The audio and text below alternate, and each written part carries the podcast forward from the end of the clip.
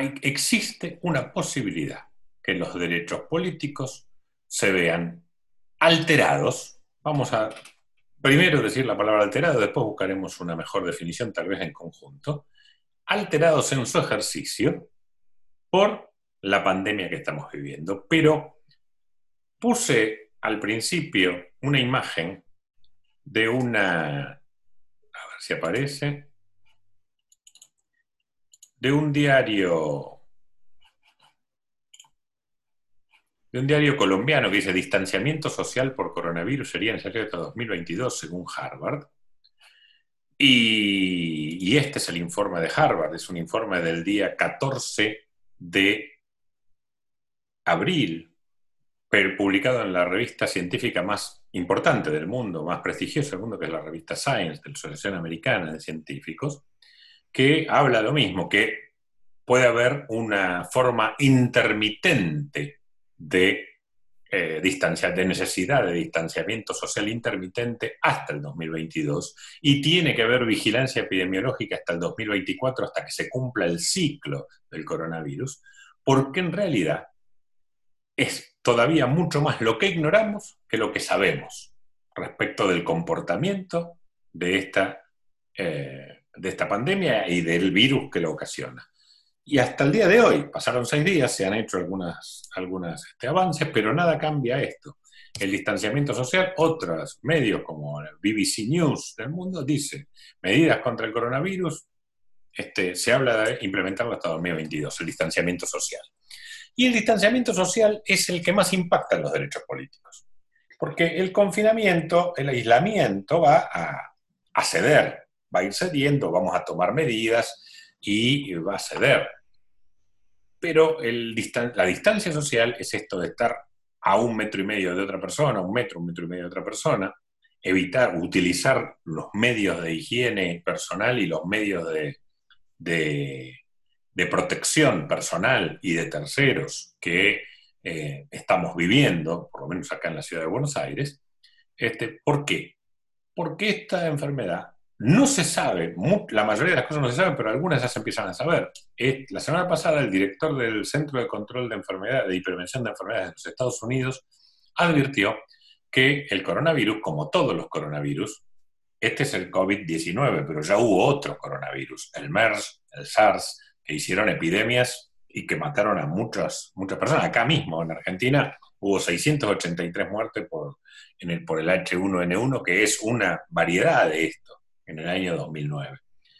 El, director dice que cómo se comporta esto, lo poco que se sabe es que viene en, oleadas y la segunda oleada podría ser más grave que la primera.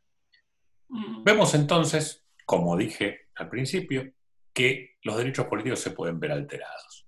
Desde lo más, desde lo más eh, eh, evidente, los países que ven en amarillo, ven en amarillo, los países son aquellos que ya pospusieron sus procesos electorales por la pandemia.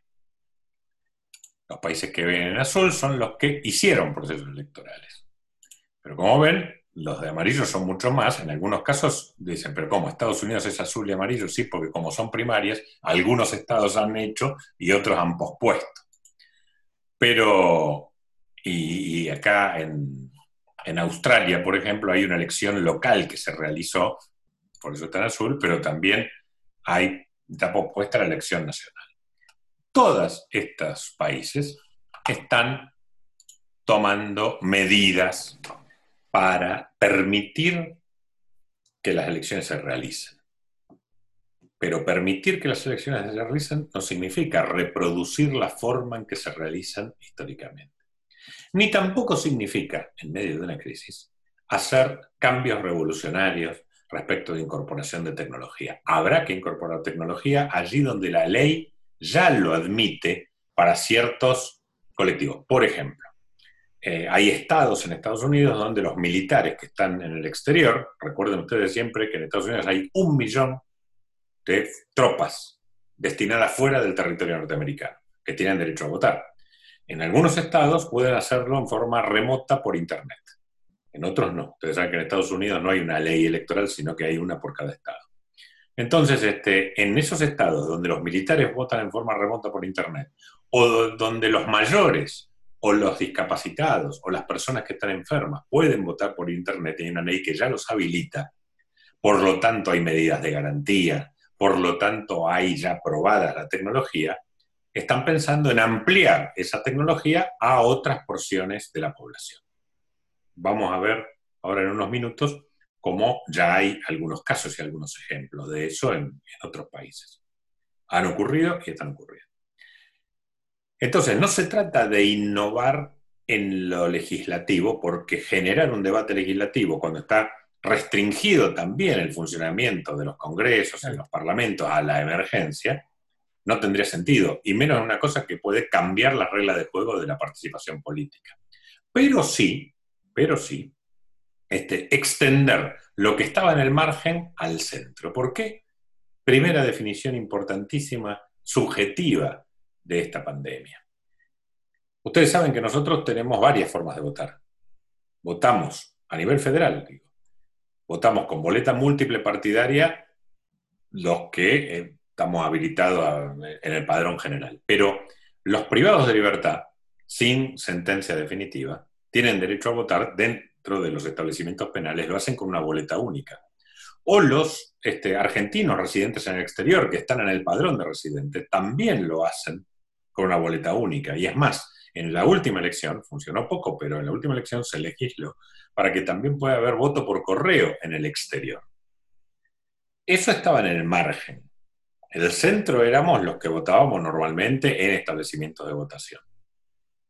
Pero el coronavirus tiene una característica, nos puso todos en el margen, porque todos, con una restricción física de nuestra movilidad o con una restricción eh, por la distancia de nuestra este, posibilidad de votar en el lugar de votación que votamos toda la vida, este, ahora tenemos una restricción de movernos y una restricción de reunirnos en el mismo lugar porque puede ser peligroso para los demás. En este sentido, este, en este sentido, todos, no es que todos somos marginales, sino que el coronavirus iguala la situación. Y como iguala la situación, es tiempo de pensar fuera de la caja, decir, bueno, si se puede votar de una determinada manera, porque están dadas las garantías, evidentemente, porque la operación de votar es distinta, pero el valor del voto es el mismo, por lo tanto debe tener las mismas garantías. El voto en una cárcel o el voto en el exterior, ¿por qué no llevarlo al centro de la escena? Eso es lo que está ocurriendo en Estados Unidos en este momento, en los lugares donde no se posterga, se utilizan las formas extraordinarias las formas alternativas como formas principales. ¿Por qué? Porque no se altera el orden jurídico, pero sí impactan el orden operativo. Los, los países que postergan no suspenden, o mejor dicho, no cancelan, postergan, suspenden por un tiempo, pero Dominicana, 17 de mayo tenía que ser la elección presidencial, este, va a ser el 5 de julio, pero no la puede dejar sin edie, porque en agosto asumen las nuevas autoridades, porque los mandatos no se pueden modificar. Se pueden achicar, pero nunca se pueden prorrogar. Por lo tanto, eh, es necesario incorporar cuestiones operativas que permitan conciliar, y aquí recuerden derecho constitucional, Robert Alexi, neoconstitucionalismo, la ponderación. En este momento tenemos un conflicto entre dos derechos. El derecho a la salud y eventualmente a la vida, y los derechos políticos. Los derechos políticos son derechos muy, muy fuertes, son parte del núcleo duro de los derechos, son derechos humanos, son parte del plexo de los derechos fundamentales, pero los derechos fundamentales son derechos fundamentales de los que están vivos. Entonces hay que ver cómo conciliar, ahí se aplica la racionalidad de Robert Alexi y la ponderación. Hay que buscar la manera de ejercer unos derechos de manera tal que se imbriquen con los otros y que sea posible fomentar no solamente eh, la posibilidad eventual de ejercer los derechos políticos, sino fomentar la participación política para legitimar fuertemente al gobierno que surja, que tiene que seguir enfrentando la crisis, y hacerlo de manera tal de no poner en riesgo las, la salud, la salud de las personas. Eh, nosotros, por ejemplo, tenemos un año, va a ser en agosto, mal la fecha es agosto porque es muy frío, pero va a ser en agosto el año que viene las elecciones primarias. Pero bueno, tenemos que pensar, tenemos que pensar si, este, bueno, si son imprescindibles las primarias, porque hay que, si hay que evitar eh, el contacto, si hay que todavía preservar la distancia social, eh, hay que ver y ponderar si el tema de la definición de los candidatos no puede hacerse por otros medios. Yo el que avisa no traiciona. Yo soy un partidario, tan partidario de las primarias que soy uno de los autores de la ley, pero, y sigo siendo partidario de las primarias, pero creo que hay que pensar si ante una emergencia, si ante una situación extraordinaria hay que adoptar medidas extraordinarias. Entonces tal vez las primarias puedan ceder. Nueva York suspendió las primarias hoy.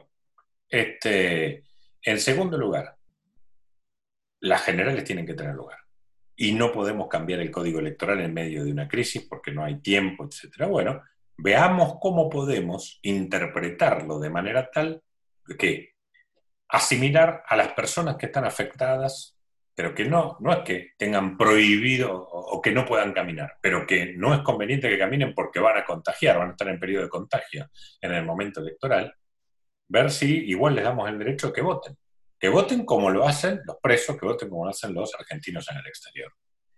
Eh, ahora lo voy a decir, no son ideas mías, son todas cosas de haber estudiado los 30 casos de elecciones que se dieron en estos últimos dos meses. Eh, segundo, los que vamos a votar, porque somos asintomáticos, bueno, este, ver si esa no es una buena oportunidad o es, no es una oportunidad para hacerlo de una manera especial. Ahora todos tenemos que salir con barbijo. Tal vez la, cuestión de los ricos se elimine de acá a agosto del año que viene. Pero igual sería bueno que el día de la elección, como vamos a estar todos juntos este, en recintos cerrados, volvamos a usar el barbijo para, votar. Tal vez, si tenemos que votar en capital y tenemos que votar con la boleta única electrónica tocando una pantalla, tal vez sea bueno que se nos provea de un, no un par, un guante de látex, porque se puede tocar igual la pantalla este, y marcar este, a través del guante de látex. Y, poder entonces con ese guante de látex entregar el, DNI a una autoridad de mesa que va a tener dos guantes de látex, porque está todo el día ahí, que va a tener barbijo, que va a tener alcohol en gel, lo recibe, lo mira, controla, porque no se pueden aflojar los controles por una emergencia sanitaria, porque si no, de una crisis estamos haciendo dos crisis y la idea es de una hacer media. Este, entonces, entregamos, recibimos con el mismo mano del guante de látex y después vamos, marcamos la boleta, tomamos la boleta de la máquina y la depositamos. Si vamos a, otra provincia o si las elecciones fueran simultáneas acá en Capital y si hay que votar con boleta de papel, tres cuartos de lo mismo. El papel este, eh, retiene durante tres horas, tres, cuatro horas nada más el virus, pero igual, como cada rato hay que este, renovarlo, los fiscales y todos los que manipulen papeles tendrán que tener guantes de látex y los electores con su guante de látex colocarán, este, eh, entregarán el documento y en ese caso tal vez haya que dar un par de guantes para meterlo en el sobre y votar. Estoy empezando, estoy en este momento describiendo el final, después voy a hacer todo un menú de opciones, pero como ven, tenemos que pensar las elecciones en un contexto de post-pandemia. Primero porque, bueno, la pandemia va a terminar, pero los efectos de la pandemia no van a terminar. No van a terminar objetivamente y no van a terminar subjetivamente, porque muchos de nosotros, este, los que por edad o por una condición de salud somos parte de un grupo de riesgo, no nos vamos a querer arriesgar nunca más en la vida, en lo que nos queda de vida. Y los que son jóvenes, como la mayoría de ustedes, muchos eh, absorben o, viven o incorporan de diferente manera. Algunos con conciencia ecológica o sanitaria dicen, no, miren, yo no voy a seguir viviendo equivocado como hasta ahora, porque ahora nos dimos cuenta por, por, el coronavirus, pero también tenemos dengue, también tenemos esto, lo otro, lo otro. Vamos a tener hábitos de vida más saludables, hábitos de vida más higiénicos. Y no estaría mal salir con algunas ventajas, salir con mejores hábitos, salir con otras costumbres de una pandemia. Y muchos otros tendrán miedo, porque el miedo se incorpora también en la vida cotidiana y se prolonga en el tiempo. Después pasa o no. Pero muchos se preguntan por qué en Corea, en Japón o en los países eh, de, extremo oriente eh, tienen más éxito las políticas públicas de, salud. Bueno, les doy tres razones. Primero, porque son pueblos, son culturas con una disciplina social muy importante. Cuando el Estado dispone una, una política, son, todos esos países vivieron en guerras. Por lo tanto, cuando el Estado dispone una política, se le hace caso a esa política. Se esté de acuerdo o no se esté de acuerdo, este, es irrelevante. Es irrelevante a la, hora de hacer caso. Se puede hacer caso y reclamar, se puede hacer caso y presentar un amparo, pero primero se hace caso. No se discute eh, abiertamente. En todo caso, se discute en el lugar que hay que discutir. En segundo lugar, este, el, eh, en los últimos 20 años, de 2001 hasta ahora, esos pueblos tuvieron tres epidemias. H1N1, SARS y MERS. MERS es un eh, síndrome respiratorio de Medio Oriente. Eh, el SARS es el síndrome agudo respiratorio. y que nosotros también tuvimos, pero menos el H1N1 también tuvimos nosotros en el 2009. Fueron epidemias.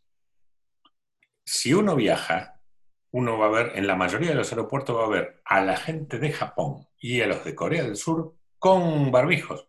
¿Por qué? Porque tienen una debilidad natural con respecto, o tienen una este, sensibilidad natural, porque estuvieron afectados mucha gente por estas epidemias, que son como pandemias, pero que afectan solamente a un territorio, o a algunos territorios, a una parte del mundo, eh, estuvieron afectados sus vías respiratorias. Por lo tanto, rápidamente se alinean y cumplen el distanciamiento social, eh, las medidas que impone el gobierno. Pero en tercer lugar, porque los gobiernos tienen una capacidad hasta peligrosa, si se quiere, aunque beneficiosa en estas circunstancias, de incidir en la vida individual a través de la tecnología, que te permite saber dónde estás, con quién estuviste, etc. Hoy la Corte Suprema de Israel puso límite a la, política en Israel eh, de lectura de datos sin autorización individual del teléfono para ver con quién estuvo y cerca de quién estuvo y quiénes están infectados, y la supeditó a que haya una ley de la Neset, del Parlamento israelí, este, a partir de, ahora. Pero en, Corea se utiliza ese tipo de, medidas. Se ven se, invade mucho la privacidad. Y se justifica esa invasión de la privacidad en función de, eh, de, la, de la emergencia. Si, si este, nosotros tenemos el lío que tenemos por ir a dar una vuelta con los chicos 500 metros, tuvimos el lío que tuvimos con los de los 70 años, imagínense si estamos lejos de eso. Bueno, esas, ahí están las razones, más allá del derecho constitucional, ahí están las razones por las cuales las conductas y las culturas son diferentes. Para votar, para votar y para sesionar en, para el ejercicio de los derechos políticos, tenemos que ver, tenemos que ser creativos, tenemos que manejarnos dentro del margen de lo legislado, pero dentro del margen de lo legislado hay un campo amplísimo, que son las medidas operativas. Acá voy a invertir el, orden. Voy a hablar de las medidas operativas para sesionar. La legislatura de la ciudad ya tuvo una sesión. Las comisiones este, sesionan en forma virtual, pero no eh, tanto en el Congreso Nacional como, pero no votan. No se, no se deliberan, pero no votan este, todavía porque existió toda esta eh, eh, controversia respecto de los alcances del poder reglamentario de las cámaras. Resuelto eso, resuelto porque la Corte decidió no, no pronunciarse en la sentencia, pero sí se pronunció en los fundamentos de lo que podría ser una próxima sentencia, este, la Corte nos enseña algo. Las leyes, las normas están. Todo lo que está habilitado por las normas debe ser reinterpretado en la emergencia. Y así como la emergencia tiene este, cuestiones que permiten restringir las libertades individuales, restringir este, el derecho comercial, restringir la ley de cheque. Los cheques tienen rebotado, tienen este, un plazo, bueno, ahora se duplicó el plazo para poder cubrirlo y que no haya daños y perjuicios, así como hay una serie de consecuencias que permitan convivir con los resultados de esta, de, de circunstancia que estamos viviendo, bueno, hay que interpretar los reglamentos de las cámaras de manera tal que permitan eh, sesionar. A mi juicio, lo escribí en Twitter hace como dos semanas, este, tendría que haber un acuerdo en las comisiones de labor parlamentaria, tanto de senadores como diputados, acordar la convocatoria y que el primer punto de la sesión virtual sea ratificar la validez de la convocatoria y de la sesión que se va a tener antes de que se vote nada, en abstracto. Luego, este, hacer otra convocatoria con el orden del día que se quiera. Pero eso, este, todo el mundo dirá, estaba claro, estaba claro, Está claro hasta que alguien lo controvierte. Bueno, ahora está un poquito más claro, porque la Corte echó luz en sus holdings, eh, y, y lo que nos enseña, especialmente los estudiantes de Derecho, y podrían aprenderlo los periodistas, y podrían aprenderlo todos los demás, y podrían aprenderlo los abogados consagrados, es que a veces cuando uno plantea una causa, no está buscando una sentencia, está buscando ver este, cómo, para qué lado desvía la pelota cuando la plantea un determinado jugador. Y es cómo son los holdings de una no sentencia, que son más importantes que una sentencia, a veces. El, derecho constitucional avanzó la semana pasada porque nos da para, interpretar, para discutir y algunos para vivir de, interpretar y discutir eso que, decidió la Corte. Volviendo, entonces, han visto, la Corte dice las cámaras son los jueces de su reglamento, son los jueces de sus convocatorias, pueden sesionar y de hecho sesionó en forma virtual la Corte Suprema de Justicia.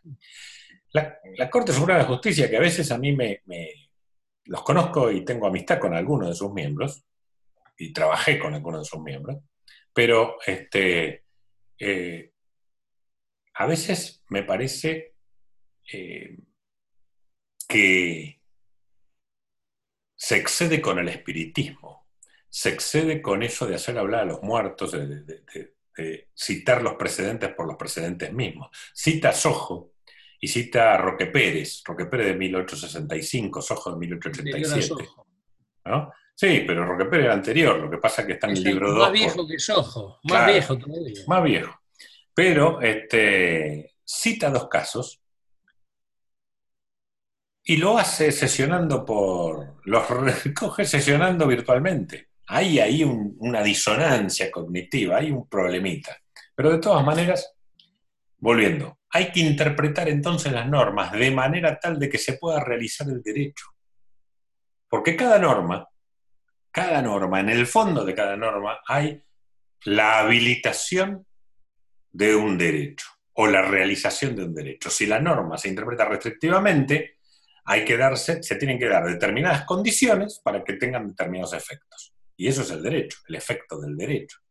Si uno pone demasiadas condiciones, si pone condiciones arbitrarias, si pone condiciones que no se corresponden con la realidad, lo que está poniendo es límites al ejercicio de los derechos o la posibilidad de ejercicio de los derechos. Entonces, las normas se interpretan de manera armónicamente unas y otras, tiene dicho la Corte de, toda la vida, de manera tal de que permitan la realización de la finalidad de cada una sin que se entorpezcan entre sí.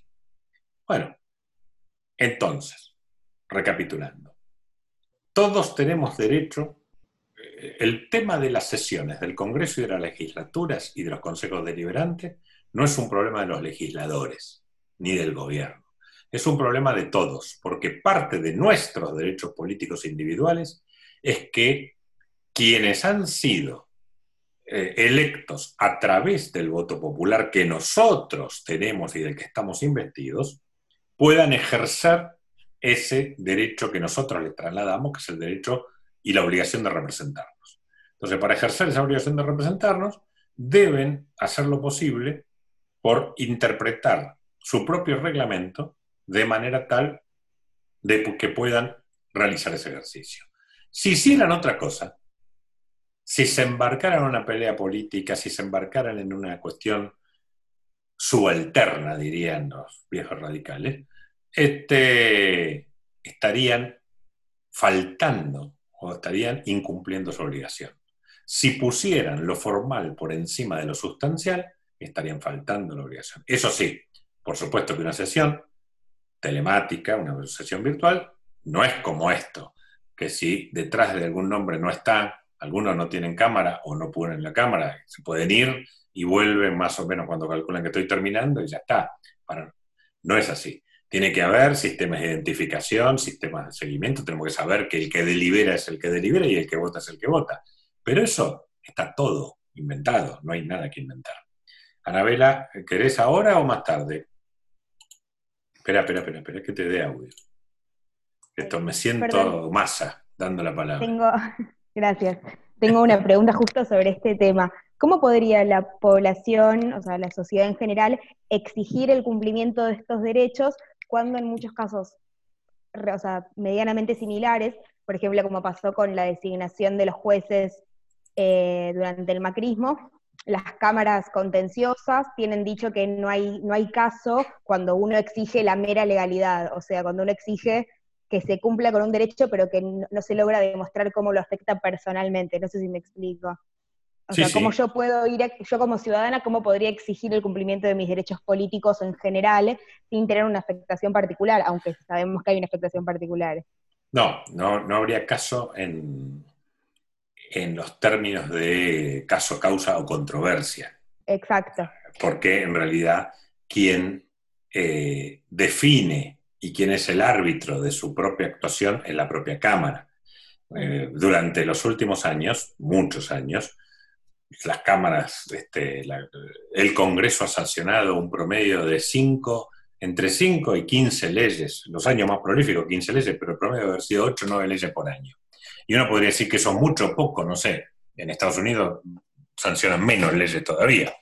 Pero este, el tema es que no todo derecho es exigible judicialmente, pero sí es exigible de alguna manera, porque este, eh, ¿qué existe? En el campo de los derechos políticos existe la posibilidad de no votar. Vos tenés cada dos años elecciones y podés cambiar tu voto. Entonces, nada más ni nada menos que eh, la conducta de los legisladores no es un, un el producto de los legisladores puede ser justiciable, porque una ley sí es juzgable, siempre, siempre es controlable. Pero la forma en que legislan, si no se aparta del procedimiento de sanción de la ley establecida en la Constitución, o si no se aparta del reglamento, no es. Si un, diputado decide no ir nunca, no, uno no le puede, no, no, no puede compelerlo judicialmente a hacerlo, pero puede no votarlo. O puede generar este, una, un hecho político para cuestionarlo, pero no un hecho judicial.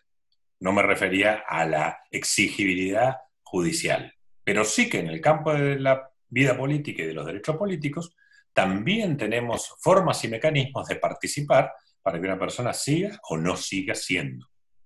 Uno no lo hace, pero es una voluntad colectiva que se conforma de miles, millones de voluntades individuales. Por lo tanto, la voluntad de uno puede iniciar una cosa que a veces no tiene límite, para bien o para mal. Eh, volviendo o oyendo hacia lo que está ocurriendo en, el mundo respecto de las medidas. Yo no los quiero aburrir, el otro día hablé, se me fue un poquito la mano, hablé 115 minutos seguidos de, lo que está ocurriendo en cada país. Pero, ¿qué está, eh, ¿de qué se tratan las medidas para Em, para hacer frente a la pandemia desde el punto de vista de las elecciones, de la participación popular. Primero, cambio en las formas de las campañas políticas, porque las, no hay elecciones sin campaña política. Una elección en un lugar donde no hay libertad de expresión no es una elección libre. Las elecciones tienen que no solamente ser un lugar donde haya una urna y uno puede ir a votar sin que nadie lo fuerce para un lado o para otro, sino que también tienen que ser este, el fruto de una deliberación colectiva que es la campaña electoral. Ahora, la campaña electoral eh, puede adquirir diferentes eh, formas. Puede haber una campaña territorial, puede haber grandes actos, O puede haber este, una campaña solamente en medios de comunicación masivos, o puede haber una campaña en redes sociales o en plataformas especiales. ¿Está bien o está mal? No está ni bien ni mal. Hay que evitar, va a haber que evitar durante muchos años. Yo creo que durante 2022 y 2024 va a haber que evitar las grandes aglomeraciones de gente. Este, y, y entonces lo de los actos políticos, esos muy, muy tumultuosos, o, actos políticos donde no se pueda mantener la distancia social, no va a poder tener lugar. Dicho esto, eh, esto puede ser bueno o malo. Lo que es importante que sea equilibrado. Las campañas, si las campañas van a ser solamente por plataformas de redes sociales y en medios de comunicación, el árbitro electoral, el Estado Nacional, la legislación o los reglamentos deben garantizar acceso equilibrado a los medios de comunicación o a las redes sociales. En Argentina eso lo tenemos resuelto, porque tenemos una ley que, si bien se redujo el tiempo hace dos años de campañas electorales, eso se puede resolver fácilmente, no es cambiar la naturaleza, no es una revolución en eh, la forma que se hacen campañas, pero se pueden hacer campañas por medios de comunicación sin involucrar a la gente y se pueden hacer este, menos visitas in situ o se pueden hacer visitas pero con distancia social, pero más actividad en las redes. Pero en otros países no, en otros países está prohibido el financiamiento público, en otros países está, no hay espacios de campaña, entonces esos países deberán revisar sus, este, su normatividad de manera tal de compensar ya que no se permite la participación en eventos masivos, en eventos populares masivos en persona, debe garantizarse no que el que pueda pagar espacio en televisión tenga acceso, sino que todos, se pueda o no se pueda pagar, tengan acceso. Porque, aunque parezca mentira, es más barato hacer un acto de miles de personas que un programa, que participar de algunos programas de la televisión o que tener espacio en la publicidad política. Entonces, el Estado deberá hacerse cargo, y eso sí lo puede hacer porque no es cambiar la esencia del sistema político ni de la forma electoral, deberá hacerse cargo de la misma manera que lo han estudiado acá, que el Estado tiene el monopolio de los espacios públicos de campaña. En Argentina eh, nos impacta, yo dije que no a nivel federal, pero sí nos impacta en las provincias. Las, las, provincias, la mayoría, no tienen este tipo de legislación. Yo el día miércoles, si mal no,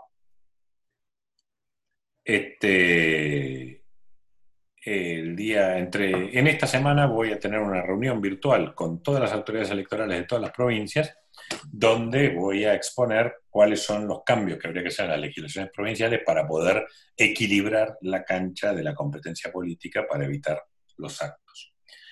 El día de la elección, el día de la elección, este, o menos, antes del día de la elección, dos ejemplos impresionantes.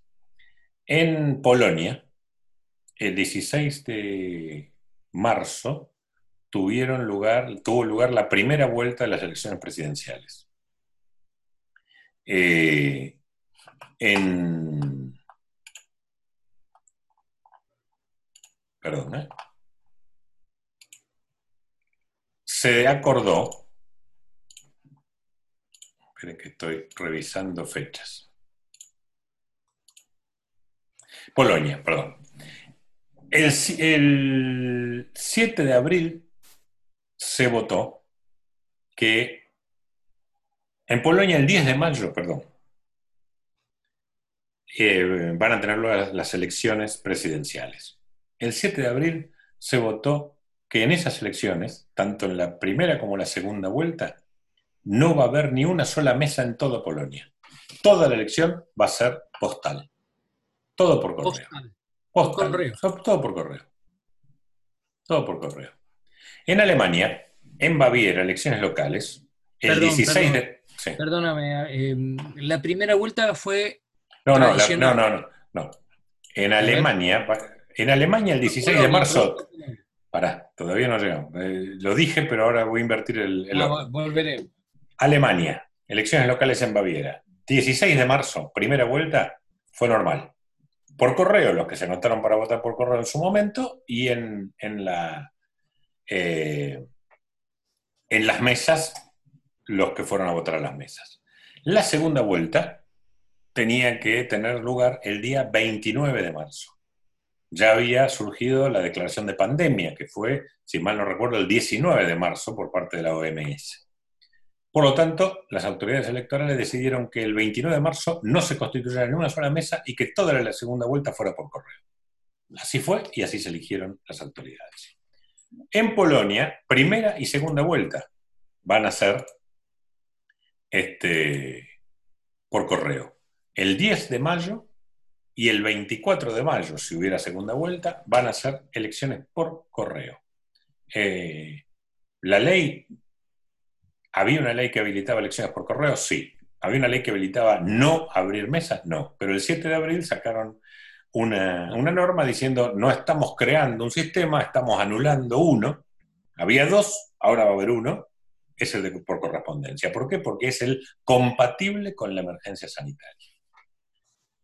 El país que, más revolucionario este, en, en, este tema fue eh, fue Corea. Corea tuvo elecciones el 15 de abril, participó el 66% de la gente, que es un, récord desde 1992 que no participaba tanta gente, y decidieron varias cosas. Primero, el 25% de la gente participó en forma anticipada. Crearon mesas en forma anticipada. Abrieron 3.000, hay, en, Corea hay 15.000 locales de votación. En 3.500 lugares se abrieron 3.500 locales y 15 días antes pudieron ir a votar las personas que, lo quisieran, quisieran hacerlo, y así descomprimieron un 25% la aglomeración de gente en los locales de votación. Luego el voto por correspondencia estaba reservado solamente a los ancianos, a los que estaban enfermos y a los residentes en el exterior, a algunos residentes en el exterior. Bueno, se amplió a todos los convalecientes del coronavirus y entonces un número importantísimo también votaron por correspondencia. Y finalmente, el día de la elección, eh, se les tomaba la fiebre con un termómetro de proximidad. Quien tenía más de 37 grados era derivado a una cabina alejada de todo el resto, con, donde personal con vestimenta especial este, los atendía los, este, los hacía votar a una cabina que se higienizaba antes y después de que voten y se los mandaba de vuelta para la casa. No podían entrar al local más de dos personas este, por mesa y tenían que hacer colas con un metro y medio de distancia entre uno y otro fuera del local de votación. Y, y, a todos se les pidió, y todos lo cumplieron, que vayan con barbijo y que se lleven una virome de su propia casa porque la virome es el instrumento con el que se marca el voto, es una boleta única. Por lo tanto, para evitar este, el contagio por la virome, que se lleven la virome. Y en caso que no llevasen la virome, se les daba guantes de látex para poder firmar, para poder votar, para poder firmar en el padrón que votaron, para poder manipular este, el documento de identidad. Todas estas cuestiones no necesitan leyes. ¿Por qué? porque en Corea existían los medios alternativos. Existía el voto anticipado, pero era para unos. Existía el voto por correspondencia, era para otros.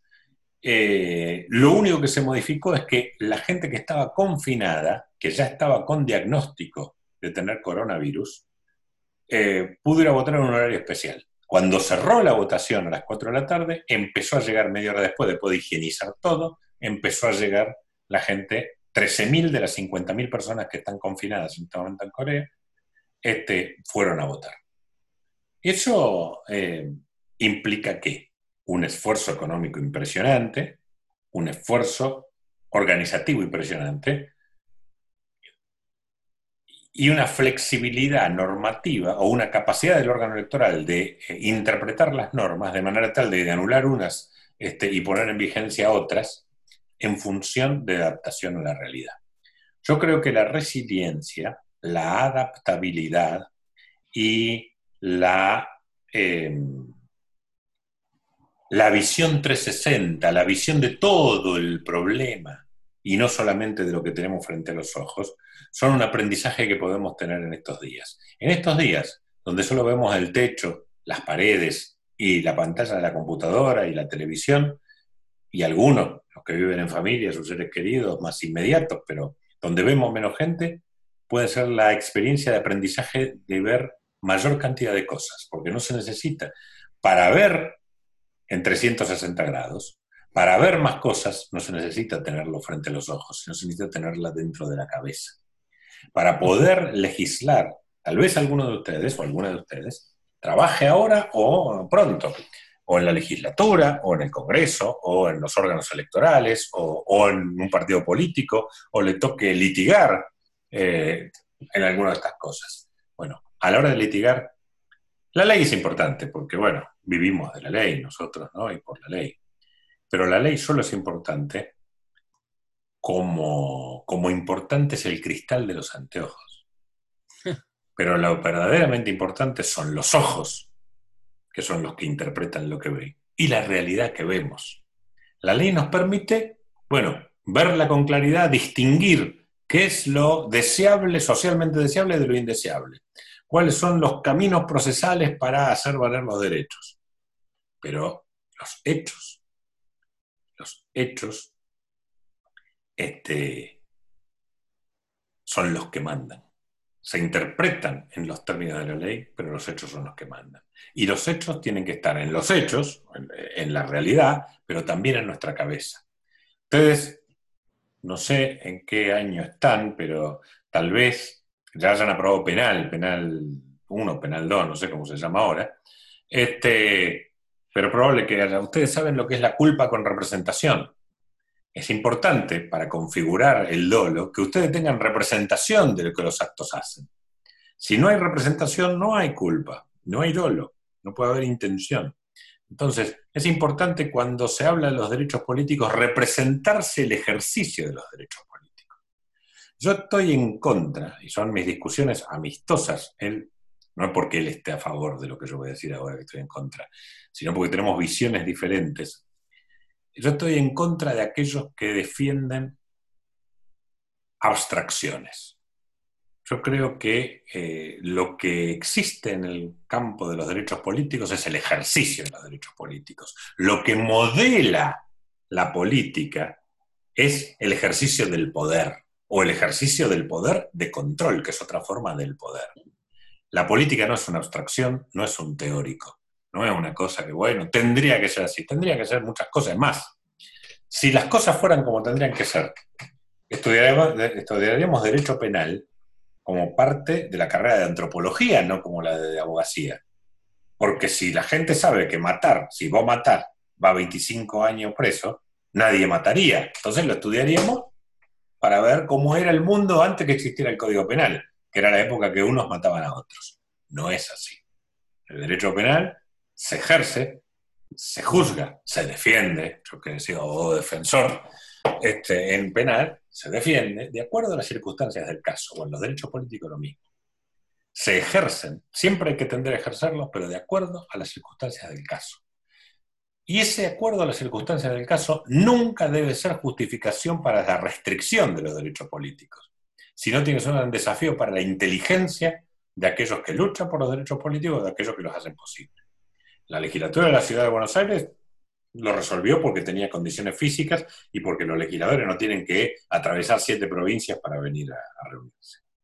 Este, entonces es más fácil. Otras legislaturas en cualquier otro lugar hay que atravesar. En, provincia de Buenos Aires, este, un legislador de Carmen de Patagones tiene que hacer 800 kilómetros para ir a La Plata a la legislatura. Eh, o ayer tuvimos la desgracia de un accidente de una diputada nacional que venía de Santa Cruz hoy, más temprano, este, a, sesionar. Bueno, hay que interpretar no los derechos políticos en abstracto, sino el ejercicio de los derechos políticos de acuerdo a cómo pueden ser eh, ejercidos. Ya voy, Tatiana. Este, pero eso es fundamental, es un mandato, y es un mandato para los órganos electorales pero, y para la justicia electoral. Pero recuerden ustedes siempre y la Corte nos acaba de dar una lección, que no hay sentencia, ni pronunciamiento, aunque no sea sentencia, si un abogado no lo intenta. Entonces, el abogado y la abogada deben ser lo suficientemente inteligentes porque tienen que buscar no solamente peticionar los derechos, sino argumentarlos de forma tal que al juez no le quede otra que darle la razón. Entonces, eh, la historia es muy cruel con los abogados particulares. Los principales avances de la ciencia jurídica y de la doctrina judicial que se desprende de las sentencias de los, de los máximos tribunales de justicia pocas veces son fruto de la deliberación o de, o de la cabeza del juez, sino son fruto siempre del planteo que excita el abogado que propone el caso. Si el planteo no es creativo, la sentencia es una sentencia meramente formal, no desafía al juez.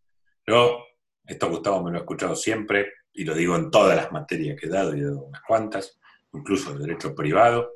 Este, nosotros estamos para confrontar con la norma y confrontar con la realidad. Y si la norma es buena, se va a imponer.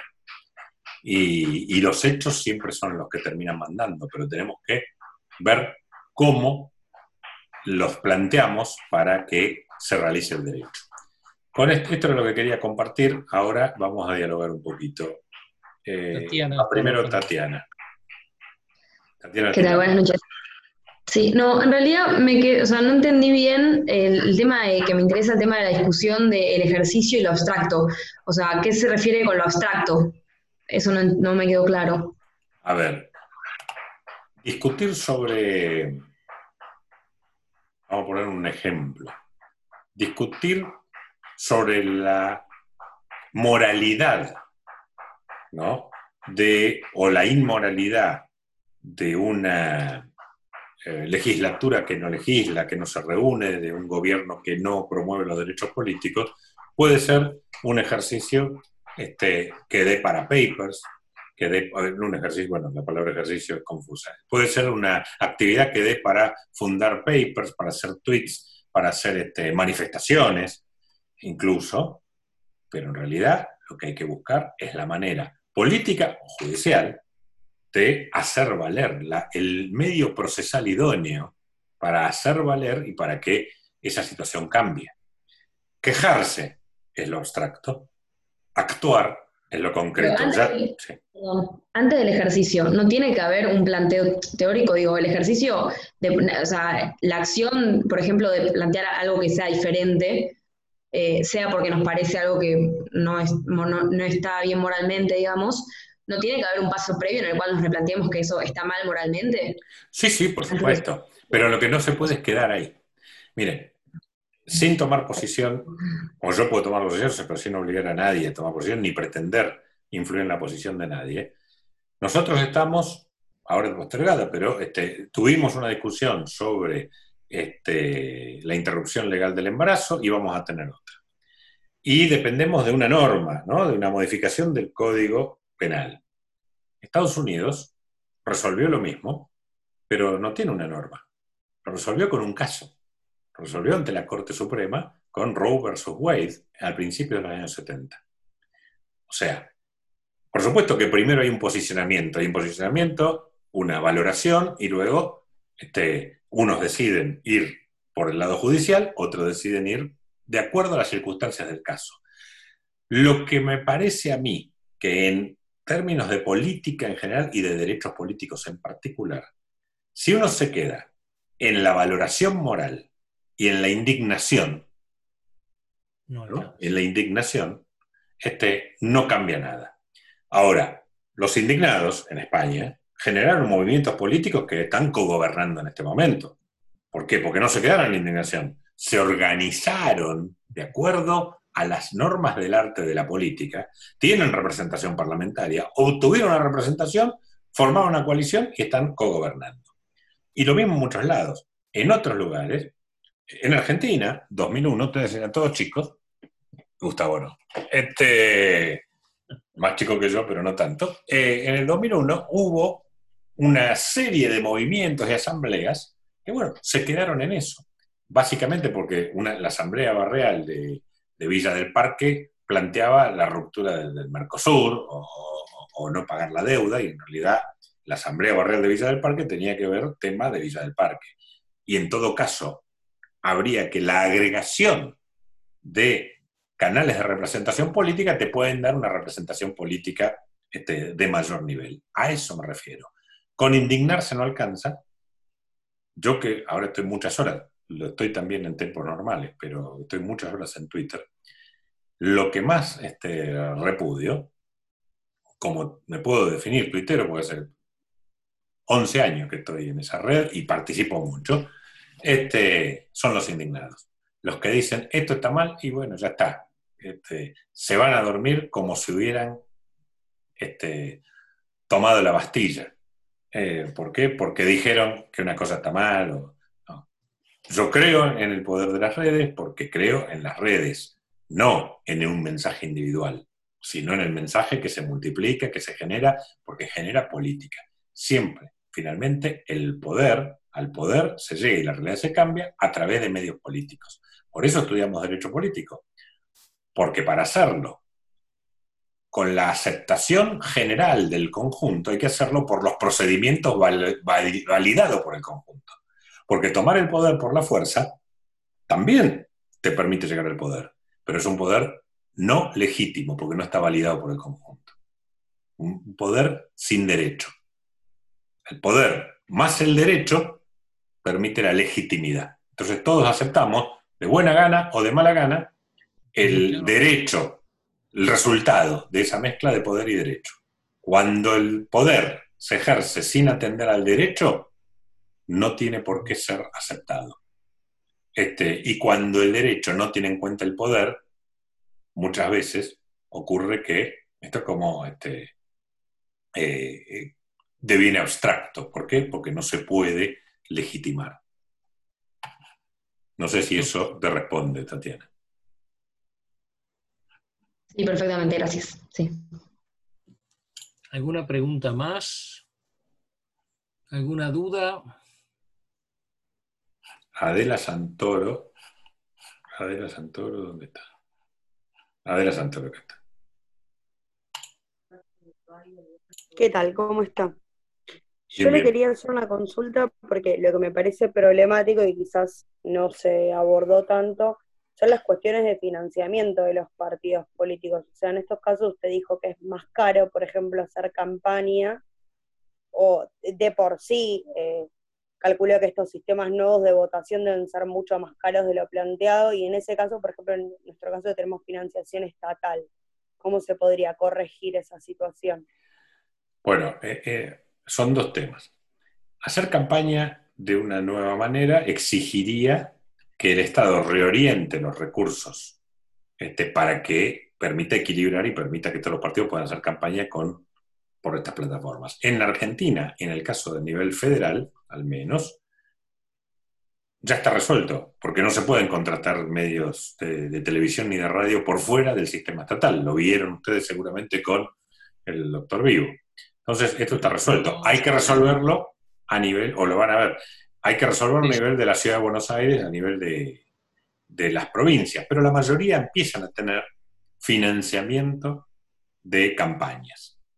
Hay que terminar de resolverlo. Ahora, votar de una determinada manera es un mayor gasto, o puede ser un mayor gasto, para el órgano electoral, para el Estado, pero no para los partidos políticos entonces el partido político no, podría exigir mayor cantidad de dinero por parte del Estado, de ninguna manera.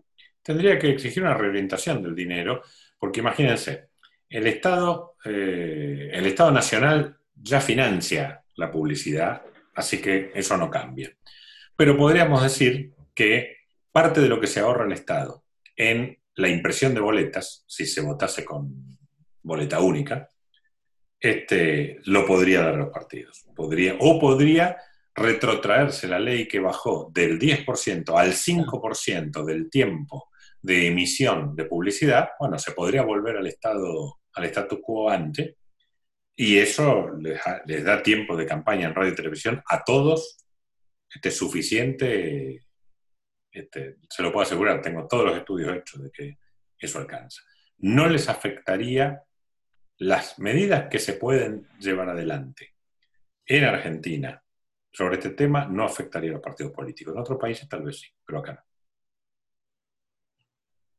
¿Está? Sí, muchas gracias. ¿Alguna pregunta más? Son las 21.11. Si alguien, si nadie pregunta más, entonces vamos encaminándonos hacia el final de la clase. Em, Alejandro, yo te, agradezco enormemente. No sé si querés agregar algo más, eh, algún ejemplo más. Hablé casi una hora seguida, así que. Sí, por eso. Tengo que hacer más esfuerzo por, reducir mi, mi verborragia. No, no, está muy bien, la clase tiene que durar una hora y media. Eh, entonces, con un recreo en el medio. ¿Cómo, cómo? Con un recreo en el medio. Con un recreo en el medio. Recreo. Yo digo recreo también, somos antiguos. Ahora es un break. Bueno. Eh, bien, hasta aquí llegamos hoy entonces con la intervención del doctor Alejandro Tulio, a quien le agradecemos enormemente su participación. Creo que ha sido esclarecedor porque nos ha traído un marco general, pero también lo ha concretado en ejemplos de cómo se está desenvolviendo esta situación que afecta al mundo. Yo me pregunto qué hubiera pasado si este, lo hablaba el otro día con él, qué hubiera pasado si esta crisis lo hubiéramos tenido en agosto, septiembre, octubre del año pasado. ¿Cómo se hubiera resuelto? Bueno, este, seguramente... Porque eran elecciones presidenciales y como bien se ha dicho, no se podía prorrogar el periodo presidencial prohibido expresamente. Se hubieran tenido que tomar... ¿Qué crees vos que hubiera? Supongamos que hubiera sido en agosto. Se hubieran tenido que tomar las medidas de eh, distancia social y se hubiera tenido que ver, ahí tendría que haber habido un cambio legislativo. Yo creo que una de las cosas de las enseñanzas más interesantes, no lo dije, lo, mencioné nada más en el tema de Corea, pero en Estados Unidos es muy usual, es el voto anticipado. Yo creo que, que nosotros tenemos, escribí en algún medio del exterior un artículo que habla de que estamos atados a un paradigma del tiempo y del espacio. Un día se vota, en un lugar se vota. ya van quedando pocos países que están tan atados como nosotros a eso. Se puede votar antes, y se puede votar en varios lugares y desde varios lugares. Estonia, por ejemplo, el 44% de la población de Estonia vota desde el celular. Por supuesto que tienen, no tienen, no, son tan distintos que nosotros, pero tienen una infraestructura de comunicaciones mejor que la nuestra y tienen un DNI que permite hacer una validación en tiempo real de la cara del que está por votar, que está mirando el celular y está expresando el voto, con el, algoritmo de reconocimiento facial, que no solo lo tiene el teléfono, sino también lo tiene el DNI. Entonces, uno pone su DNI, lo pone frente al, frente al teléfono, el teléfono reconoce un algoritmo, pone la cara y el teléfono valida contra el DNI, contra el algoritmo ese, si uno es la persona, y le da 15 segundos, 30 segundos para emitir el voto, de manera tal que este no se pueda no puedo venir y votar otro. 44% de la población vota de esa manera.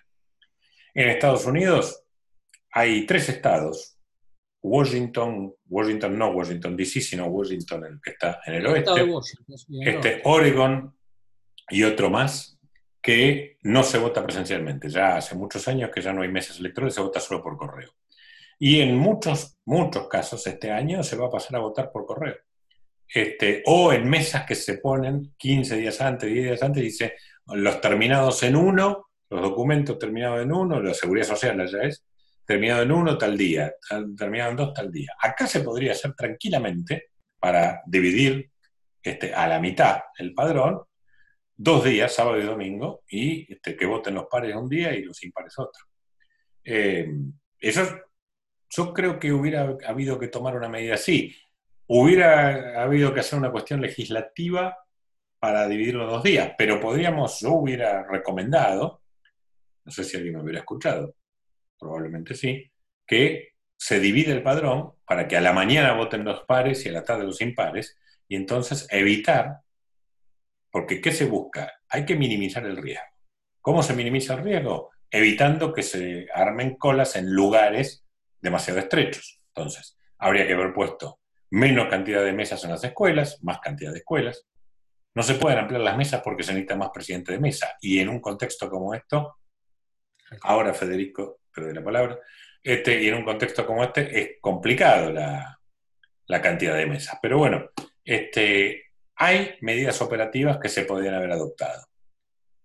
Si estábamos en condiciones de adoptarlas, bueno, yo descreo, pero no es una.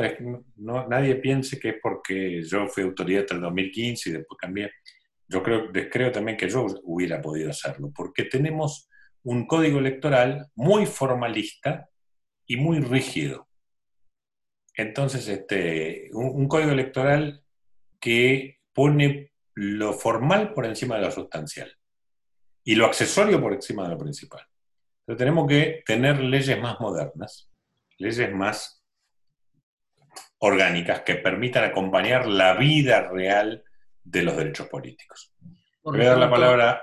Antes, Disculpame, antes de que intervenga el alumno, eh, yo creo que ahora que tenemos por delante, en algún momento esto se va a normalizar, habría que prever normativamente las alternativas, es decir, eh, una nueva redacción a las normas que habilite la posibilidad de atender emergencias. Y bueno, eh, la gran lección de Corea es eso.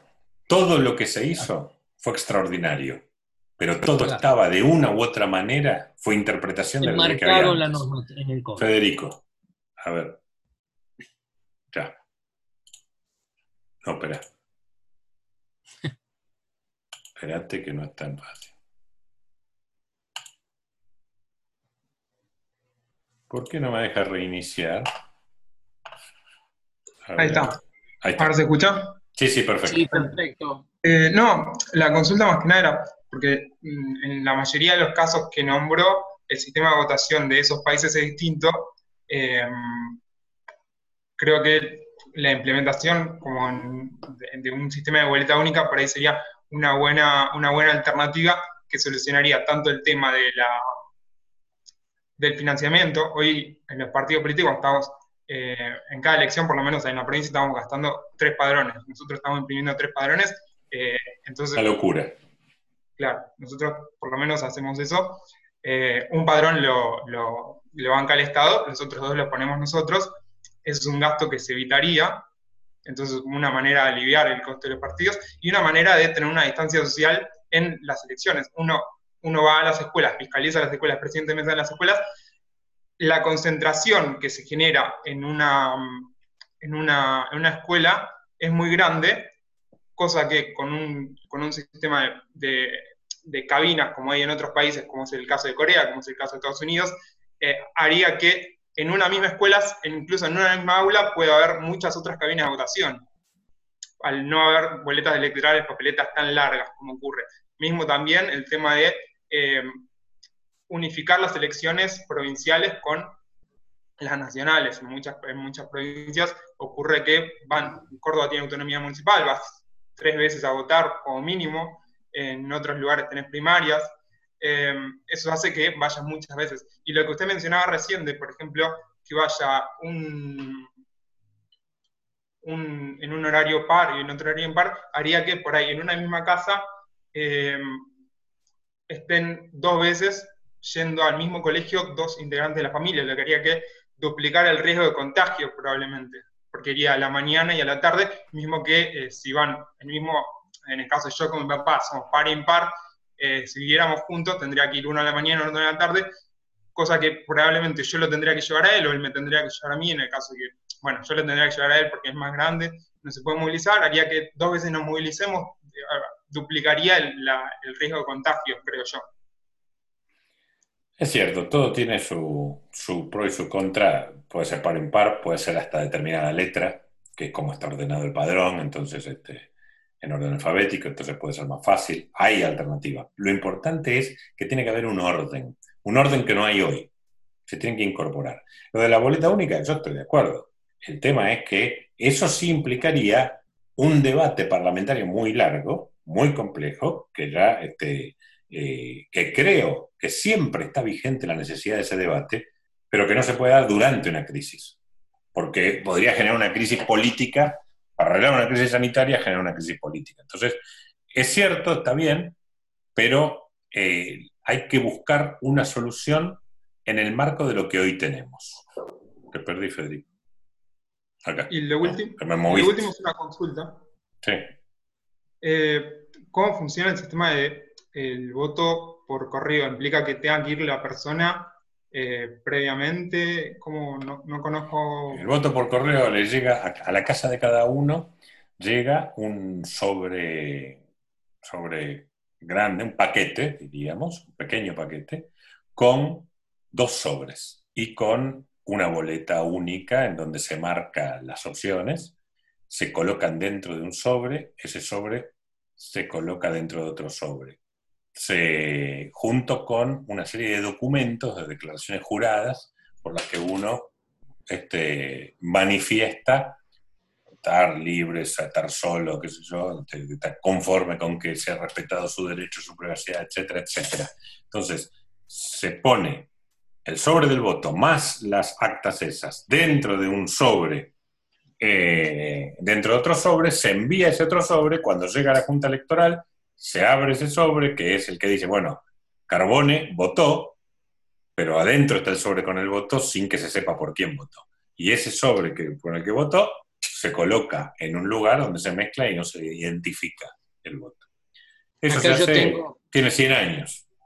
Acá yo tengo, por ejemplo, esto solamente, no sé si me están viendo, este esto fue para el referéndum popular confirmativo que se celebró hace dos años en Italia, y acá llega un sobre grande que contiene este, dentro está la boleta, no sé si se ve en este momento, eh, en cuyo caso lo volveremos a mostrar después de la clase, la próxima, para que ustedes lo vean, cómo funciona. Dentro de seis años, cuando sean todos abogados y nos volvamos a ver en persona.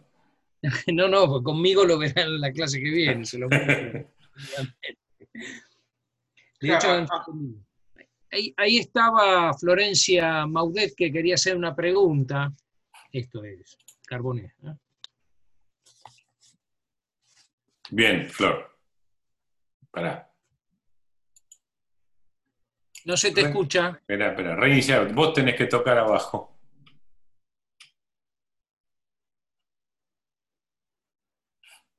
No sé qué pasa. ¿Ahora? Ahora sí. Ahora sí.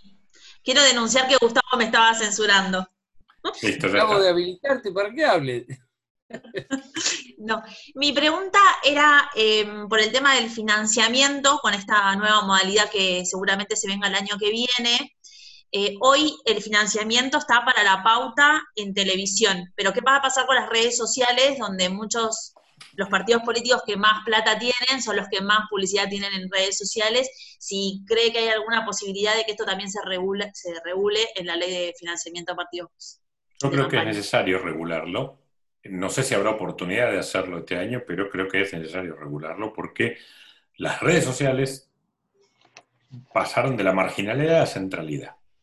Son un lugar, no solamente regular el financiamiento, sino este, regular el comportamiento, sin pretender poner eh, límites y sin pretender, mejor dicho, sin pretender silenciar a nadie, sí ordenar la participación política en las redes sociales, por lo menos de los actores, ya, ya vamos, León Felipe, Anabela, este, por lo menos la participación política de los actores oficiales de la, de la contienda electoral.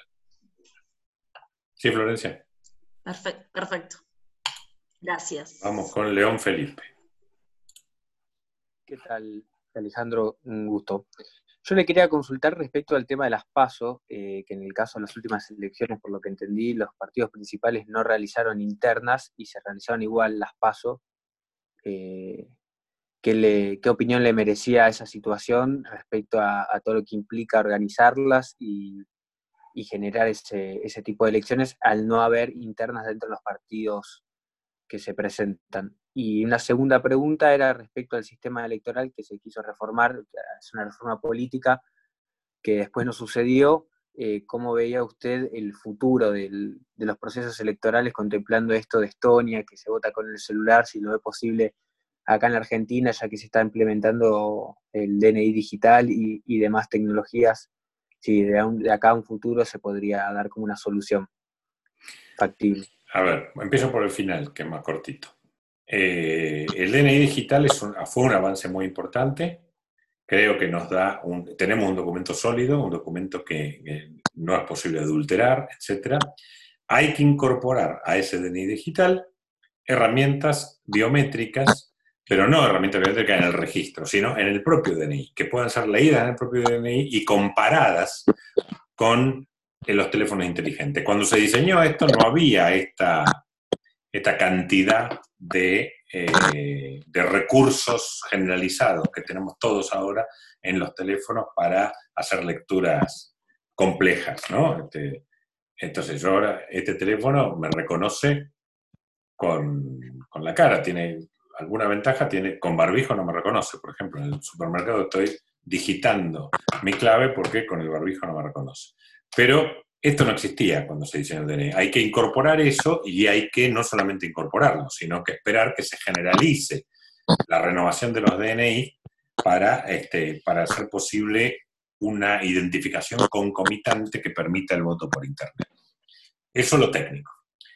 De reforma política. La reforma política de, 1900, de 2016, yo participé activamente en una plataforma no gubernamental, yo ya no era funcionario, pero estuve en una plataforma que se llamaba Argentina Elige, y en CIPEC, del que soy miembro del consejo, este, y, participamos activamente. Yo he apoyado la mayoría, con cambios en algunas cosas, pero he apoyado la idea de una reforma electoral, pero creo que, eh, creo que es una asignatura pendiente y yo recomendaría firmemente estudiar como referencia no el proyecto de reforma política del 2016, sino la ley, que ya es ley, de el código que establece el Código Electoral de la Ciudad de Buenos Aires, que establece una nueva gobernanza electoral, que establece una nueva forma de votar, que establece la boleta única, que puede ser con tecnología o sin tecnología, que tiene la flexibilidad suficiente para permitir que todo el espectro político se siente identificado con esa ley y obtener el apoyo que necesita este, cualquier ley electoral que requiere mayorías agravadas. ¿Y, ¿y qué, cuál era la otra? Eran tres. No, respecto a las pasos. Ah, respecto a las pasos. Bueno, eh, esa es una discusión bastante que ya ahora hay que dar. ¿no? Las pasos entraron en vigencia a fines del 2009, se utilizaron por primera vez en 2011, por lo tanto hay 10 años de experiencia que deberán valorarse. Yo creo que las pasos son o han sido un instrumento fundamental para permitir la renovación política, aunque no haya habido competencia, la sola idea de que podría haber competencia generó, generó cambios al interior de los partidos políticos que le quitó a, aquello que, tiene ya un siglo, ¿no? De Mikkels, de la la ley de hierro de las oligarquías partidarias le quitó el monopolio de la definición de las candidaturas. ¿Por qué? Porque la sola amenaza de que el Estado financia campañas internas hizo que los partidos se abrieran de manera tal de componer listas de unidad. Yo creo que las pasos son un valor en sí mismo. Ahora, en el medio de una crisis, desde el punto de vista económico, desde el punto de vista administrativo, desde el punto de vista de generar todos los las campañas electorales internas, los actos, etcétera, y la propia este, viabilidad de, un acto electoral, yo creo que es oportuno revisarlo. Tal vez yo las adecuaría. Le voy a dar la palabra a Anabela y vamos a terminar. Vamos terminando por la hora. Mi pregunta es cortita, hola. Eh, y viene de la mano de la pregunta de Florencia. Tiene que ver con, o sea, si ya sabemos que gran parte de las campañas se van a estar desarrollando en las redes, eh, como contracara, ¿qué medidas podrían tomarse con respecto al derecho al acceso a Internet, que es algo que se habla muchísimo ahora como un derecho básico, eh, y en general el derecho al acceso a los medios de comunicación de, de las personas con menos recursos? Excelente pregunta.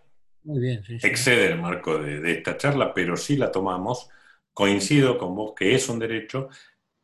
Y creo que en eso, sí, la emergencia, la pandemia, nos da una oportunidad. porque precisamente Internet es la forma más económica, mejor, la mejor ecuación económica para comunicarnos al menor costo posible. Por supuesto que no es gratuito, nada es gratuito. Estamos pagando un, servicio de Internet, estamos, tenemos una computadora, etc. Pero es más económico que, este, que otra forma. Por lo tanto, el Estado debería ahora sí, en el marco de esta pandemia y en el marco de, no lo podría decir con base científica, pero tengo la sensación de que esto es algo que va a durar un tiempo, que va a ir eh, amortiguándose, pero que va a durar un tiempo, pero que va a generar mucha gente que quiera seguir haciendo muchas cosas desde su casa, pero además vamos a tener, si no pandemias, vamos a tener enfermedades graves y epidemias seguido, porque la evolución va hacia ahí. Entonces, este, creo que es la oportunidad para dar esa discusión. Sería muy bueno, muy bueno. Y de hecho, lo, voy a hablar mañana, si tengo un ratito, con la gente de la Secretaría de Innovación, con Micaela Sánchez Malcolm, que es la Secretaria de Innovación Pública, que, que seguramente, ideológicamente, además, va a estar de acuerdo con que debiéramos aprovechar la emergencia, así como se invierte en medidas paliativas del daño, para invertir en algo que luego va a seguir sirviendo. Claro, es una inversión. Pero yo creo en el derecho al acceso a Internet y creo en la neutralidad de Internet y creo también en la necesidad, no de la regulación de las redes, pero de que haya este, eh, un acceso lo suficientemente amplio como para que pueda haber autorregulación más universal. Si les parece bien, este, damos por terminado acá tengo, tengo un seminario dentro de un ratito. Bien, ahora sí damos por terminado la clase. Alejandro, te agradecemos mucho tu presencia y no sé si no te voy a convocar para financiamiento también. ¿eh? Bueno, Porque veamos. He trabajado mucho también en la legislación. Yo trato, yo trato de ir riéndome de, lo, de las especificidades, pero bueno, este, la vocación docente, la vocación docente y mi amistad contigo me comprometen. Gracias, Alejandro. Buenas noches a todos. Nos comunicamos después por el WhatsApp o por correo electrónico. Cariño grande para todos, cuídense. Abrazo, Alejandro. Gracias. Quédense en casa. Chao. Chao, chao.